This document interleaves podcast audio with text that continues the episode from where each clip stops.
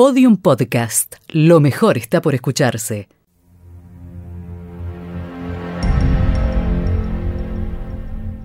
Policiales argentinos. Historias reales. El clan Pucho. La realidad supera la ficción con esta familia de San Isidro que se dedicó a secuestrar a personas, alojarlas en su casa y matarlas. Año 1985, 23 de agosto. Alejandro estaba mirando la televisión. Mónica preparaba la cena.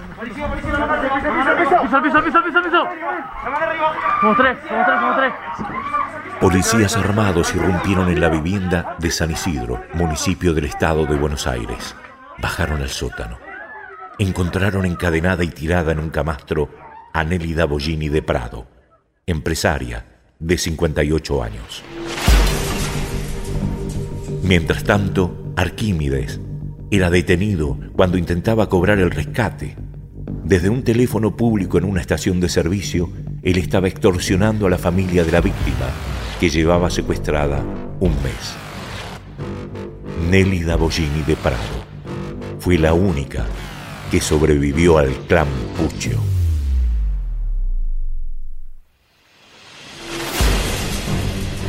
Los Pucho eran una familia muy conocida de San Isidro. Arquímedes, el padre, era contador y estuvo relacionado con la última dictadura militar argentina entre 1976 y 1983. Fue vicecónsul en el Ministerio de Relaciones Exteriores y subsecretario de Deportes del Distrito Federal Buenos Aires. Epifanía, su mujer, era profesora de matemática y contabilidad. Tenía cinco hijos. El más grande, Alejandro, jugaba al rugby en el Club Atlético San Isidro. Se hizo conocido porque también integró la selección argentina de rugby, conocida como los Pumas. En la esquina de su casa atendía un negocio de windsurf. Daniel, apodado Maguila, también jugaba al rugby. Silvia estudiaba artes plásticas. Los dos menores de la casa eran Guillermo y Adriana. Sin embargo, no todo es lo que parece. Detrás de esta familia había una vida paralela. Soy, un hombre que, soy un luchador. Me han confundido, están equivocados. Yo no soy un delincuente, yo soy un combatiente. Entonces un combatiente tiene principios, tiene ideales, tiene norte, tiene objetivos. Escuchábamos a Arquímedes Pucho, líder de una banda de secuestradores, entrevistado por el reportero Cristian Caluori. Llamaban a las familias de sus víctimas y se comunicaban por escrito para dar las instrucciones. A los raptados los alojaban en el sótano o en el baño de arriba de la casona. Algunos llegaron a asegurar que Epifanía les cocinaba a los secuestrados. Apuntaron contra cuatro personas de importantes recursos económicos. El primero fue Ricardo Manoukian, el 22 de julio de 1982.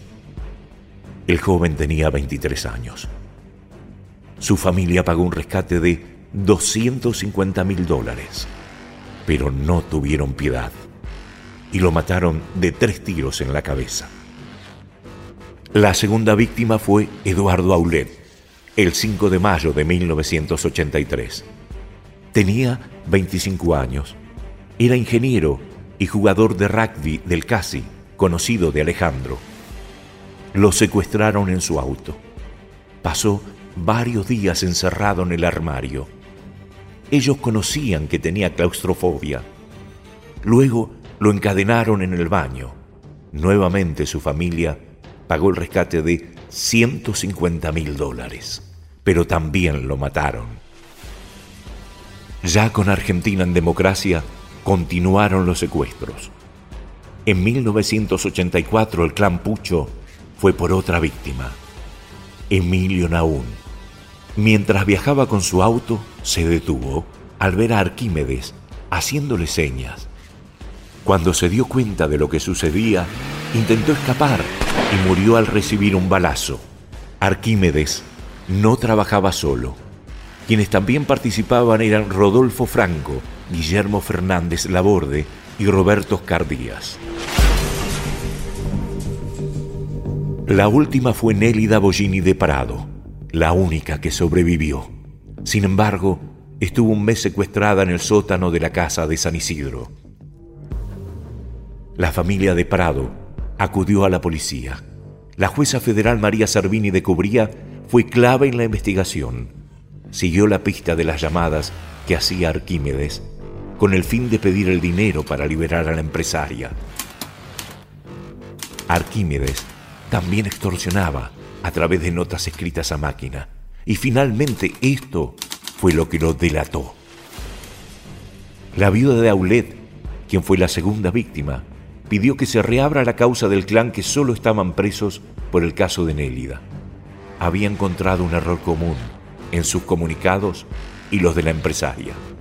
En las hojas de la máquina de escribir de Arquímedes había una falla en una letra al detectar ese error en ambos papeles, el entonces juez de San Isidro, Alberto Piotti, volvió a la investigación. Pronto pudo adjudicar la relación de todos los casos. Además, Roberto Oscar Díaz, otro miembro de la banda, contó todo. Hasta explicó dónde se encontraba el cuerpo de Eduardo Aulet cuatro años después de que lo mataran. En Radio Continental, el juez Piotti habló sobre ese momento. Me tocó a mí la tarea de eh, juntar todos los casos, porque eh, fue la sagacidad. Vos viste que a veces decimos las mujeres tienen un sexto sentido o un sentido más. Si esto terminó así, eh, con la condena a prisión perpetua de todos, fue porque alguien me dijo cuando yo asumí el juzgado de San Isidro, la causa estaba archivada. El hecho era del año 82, el de Manuquian. Se había reabierto dos veces. Y fue Rogelia Pozzi, la viuda de Aulet, de Eduardo Aulet, que yo la conocía por, por una cuestión docente, por la facultad, que me dijo, me pidió que reabriera una vez más la causa. Y lo pensé, y lo pensé, y lo pensé, y lo hice. Si no hubiera sido porque eh, María Servini me ayudó en la tarea de, porque yo lo que tenía en la causa era únicamente todo lo vinculado a Manuquian. Eh, en la tarea de, darme datos para que yo pudiera llevar adelante la indagatoria y, relacionar los hechos, esto no se hubiera descubierto o no se hubieran relacionado. Muy probablemente los Pucho hubieran sido condenados por un solo hecho, por el último. ¿Qué fue de la familia? Si bien los investigadores sospecharon de la complicidad de Epifanía y Silvia, no pudieron ser acusadas. Actualmente la madre de los Pucho tiene cerca de 90 años. Silvia murió de cáncer en 2011. En cuanto a los más chicos, Guillermo se fue a vivir al exterior no se sabe si se escapó al enterarse de lo que hacían sus padres y hermanos. Por ser menor, tenía 13 años, fue declarado inimputable. Cambió su apellido por el de Calvo. Maguila solo cumplió dos años de prisión por el secuestro de Nélida de Prado. Cuando la pena le fue impuesta, se fugó. Eludió la condena de 13 años de prisión la causa prescribió en 2011. Volvió a la Argentina en 2013 y fue a tribunales para buscar el documento de la extinción de su pena. Alejandro, liberado en 1997 por el beneficio de la ley 2 por 1, volvió a la cárcel por un error técnico en el proceso que le abrió las puertas. Porque es una persona muy digna, con una dignidad muy grande, con mucho honor. Y realmente no aguanté la presión pública, toda una situación que yo considero injusta que están haciendo conmigo. Enfocaban permanentemente a mí. Y, porque era la persona más conocida, Puma, jugué, jugué, en la primera casi. Entonces eh, toda la atención estaba en mí permanentemente. Las declaraciones de Alejandro impactaron a la audiencia en una entrevista que le realizó la periodista María Belén Aramburu en los años 90. Estuvo en la cárcel de Devoto. Estudió psicología en prisión. Tuvo cuatro intentos de suicidio. Murió a los 49 años, en 2008, por causas naturales, mientras estaba en salidas transitorias. Arquímedes, cabeza del clan, pasó 23 años preso. Estudió abogacía en la cárcel. Fue liberado en 2008.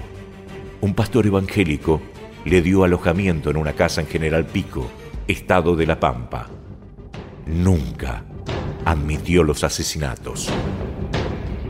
Arquímedes Pucho murió en 2013 a los 84 años luego de un accidente cerebrovascular. Nadie reclamó sus restos.